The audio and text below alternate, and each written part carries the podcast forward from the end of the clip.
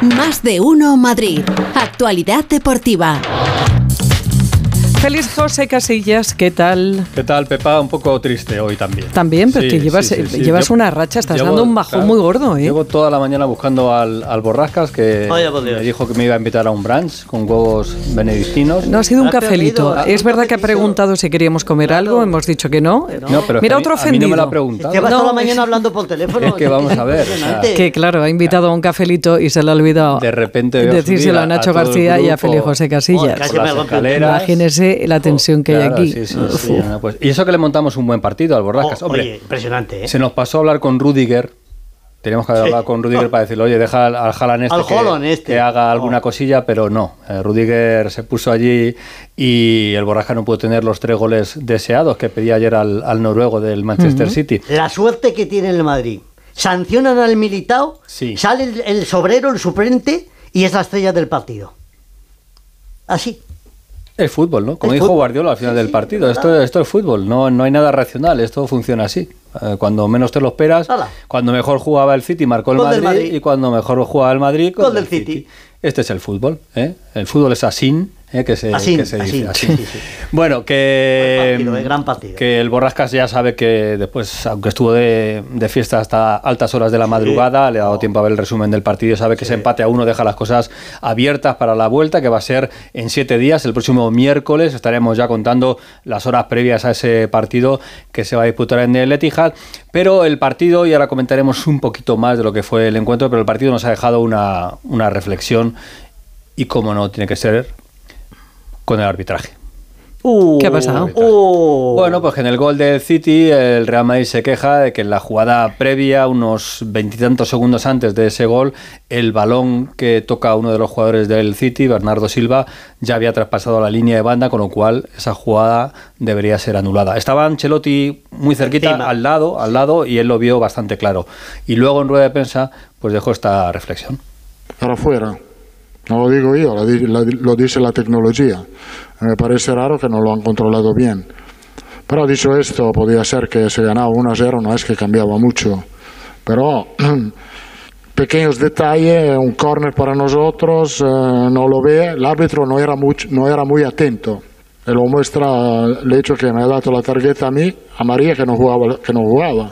Y los jugadores, yo creo que merecían más tarjeta en el campo y no fuera del campo. No era atento. Vamos, que no estaba atento el árbitro a lo que pasaba en el terreno del juego, estaba más atento a lo que pasaba afuera, más pendiente de las protestas de los entrenadores. Guardiola protestó mucho, Ancelotti protestó de manera muy vehemente en esta, en esta jugada y al final se llevó la tarjeta. yo pregunto, ¿para qué está el VAR?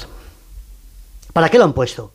Porque esa gente cobra una millonada y tendrán una responsabilidad. No se puede parar un segundo Estoy defendiendo a Ancelotti, ¿eh? que parezca mentira. es que me parece una vergüenza. Ya sé que no te gusta que utilice este término, pero un partido de Champions, donde se están jugando tanto, que pongan toda la tecnología y que un melón, porque no tiene otra palabra ese árbitro, no pare el partido y revise esa jugada, me parece que no tiene nombre. He dicho. ¿Puedo dar paso a Fernando Burgos? Sí, por favor. Venga, gracias. Hola Fernando, ¿qué tal? Hola, ya lo he dicho, me queda gusto. Buenas tardes. Lo más curioso de todo es que lo llevamos diciendo los dos últimos días, que a mí este árbitro desconocido portugués Artur Díaz me escamaba. En el bar estaba uno de los mejores o de los árbitros de bar que más consideración tiene en UEFA, que es Massimiliano Errati. Y ya el acabose es cuando os diga quién fue el cuarto árbitro. A ver. Daniel Orsato. Hombre, pero vamos a ver. Pero, ¿por qué no pones Errati, ¿cómo va a ser ¿por qué no pones no, hagas el gag. ¿Por qué no, pones a Orsato en el campo y a Artur Díaz de cuarto? De verdad. O sea, no son excusas, y lo ha dicho Ancelotti, 1-0, 1-1, no iba a cambiar mucho. Bueno, algo cambia. Pero que el balón sale por la línea lateral. Es clarísimo que el VAR tiene algunas fallas, algunas taras importantes y que para un partido de semifinales de Champions este error no se puede consentir porque para mí sí es jugada continuada.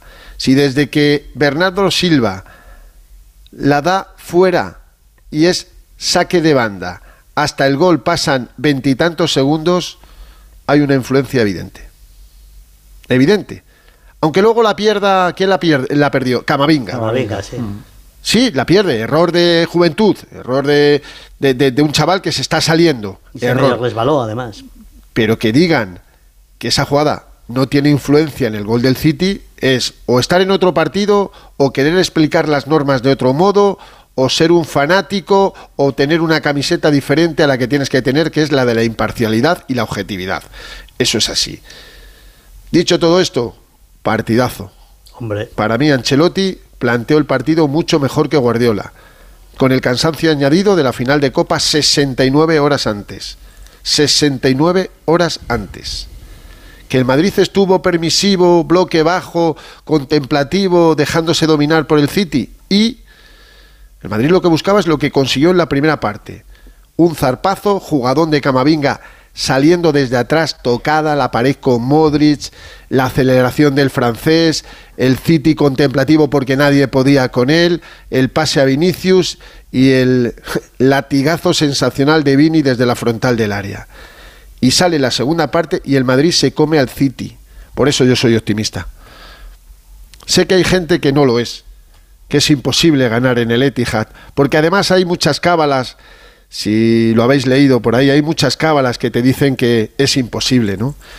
Eh, empezar a apuntar, a ver qué os parece. El City solo ha perdido un partido en el Etihad esta temporada, pueden ser dos.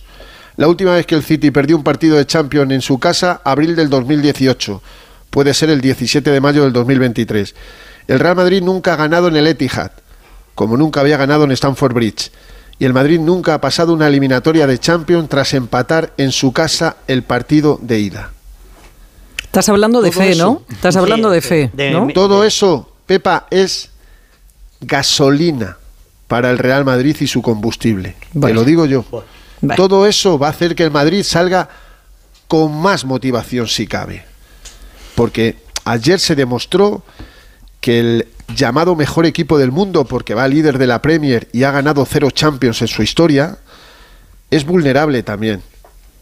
Iba a empezar con el, con el cántico, ¿dónde está Haaland? Borrascas, ¿dónde está Haaland? Por cierto, hablando de Haaland, me preguntan que, bueno, me dicen que por favor que os pregunte por el penalti de Carvajal a Haaland. Para mí no es penalti.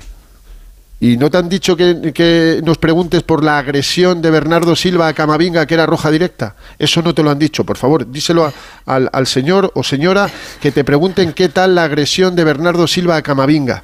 No, no, pero centraros en la pregunta, ¿no? O desvíes. No, es penalti, no, a mí no me parece eh, Para mí no. Peje balón. No. Para, para, para, mí no es penalti, es lo primero que he dicho, pero es que hay muchas más cosas. Es que yo creo para que. Nosotros ni para el árbitro anoche en el Radio Estadio, Andújar Oliver, que tampoco le parecía árbitro.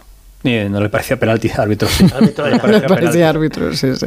No, pero es, que, es que feliz, yo creo que no es penalti. No, no, no. Es que, es que si no, si no tienes que pitar 56 penaltis, pero el pisotón al gemelo, la agresión de Bernardo Silva, eso no es habitualmente. Eso no se produce. Y ahora me saldrá el otro para decir, y la entrada de Rudiger y la entrada de Cross, pues lances del juego, Cross amarilla, Rudiger, hombre, si es que eh, eh, vamos perdernos a en, cositas que ya han pasado y que no podemos arreglar. Exactamente, venga ya, va. Pasemos página. Así que nada, que... Que, puedes ir en paz, eh, Fernando. Un abrazo. Hablamos mañana y, pasado de lo que va a presentar el Madrid el sábado contra el Getafe, porque teniendo el partido del miércoles contra el City y estando en la Liga pues Mariano, mm, a ver ya, ya nos lo irá contando Fernando. No, te lo cuento mañana. Mañana te doy el 11 si quieres, porque va a estar curioso y no me puedo despedir otra cosa, es decirle al Borrasca, pues nada, tengo su bendición. Gracias, padre. Un besito, hasta mañana. hasta luego, hasta luego. Hablando de, cosas imposibles, nadie en baloncesto ha ganado una eliminatoria cuando ha empezado perdiendo 2-0. El Real Madrid perdía 2-0 contra el Partizan, se fue a Belgrado, ganó los dos partidos. Si hoy el Madrid gana en baloncesto, eso no lo ha hecho nunca nadie en la Euroliga. David Camps, buenas tardes. ¿Qué tal, Félix? Muy buenas tardes. Y la verdad es que el Real Madrid intenta no pensar demasiado en el tema de hacer historia, precisamente por no cargar de demasiada ansiedad a los jugadores, pensar que llegados a este punto se trata de un partido de baloncesto, 40 minutos para estar en el objetivo inicial de la temporada, que no es otro que la Final Four de Kaunas, que es la semana que viene y donde espera ya el Barcelona. Pero lo cierto es que esta eliminatoria da para contar en los libros de la Euroliga, porque nadie en caso de ganar el Real Madrid habría remontado un 0-2 En ninguna eliminatoria anterior se había dado el caso que el equipo visitante haya ganado a domicilio, como sucedió aquí en Madrid ganando el Partizan los dos primeros partidos, ganando en Belgrado el Real Madrid los dos siguientes y obviamente, ni qué decir, tiene la pelea bochornosa del segundo encuentro que llevó a la suspensión del mismo.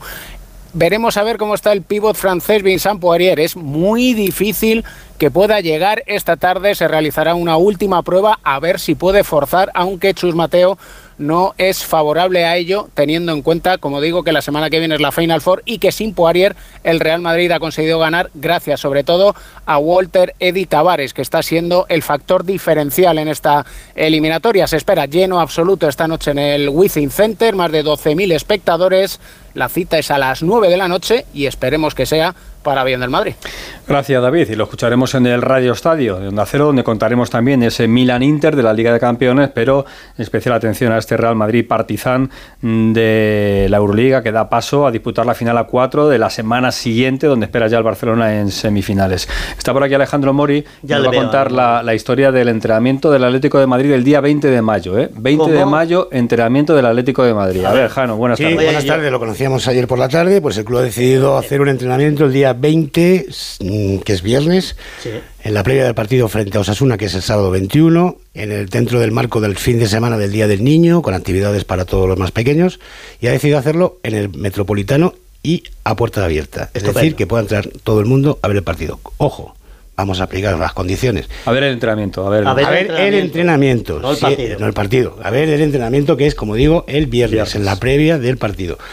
Los socios, abonados o no, entran gratis. Bien.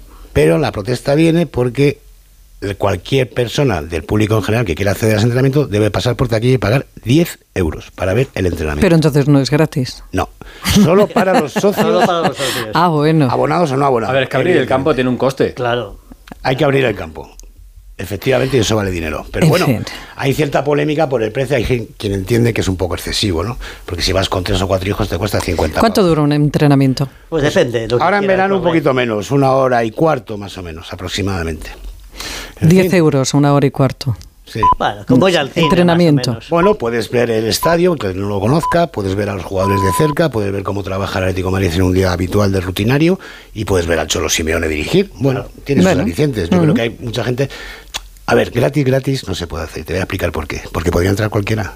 Cualquiera que no sea del Atleti. Cualquiera que pase por la calle y diga, coño, no tengo nada que hacer, voy a ver el entrenamiento.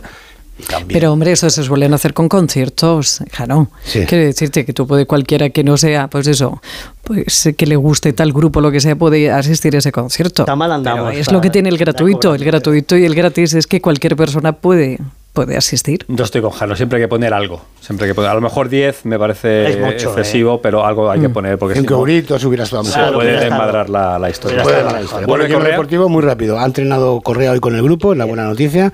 Ya ha restablecido de su esguince de tobillo que se produjo frente al Cádiz.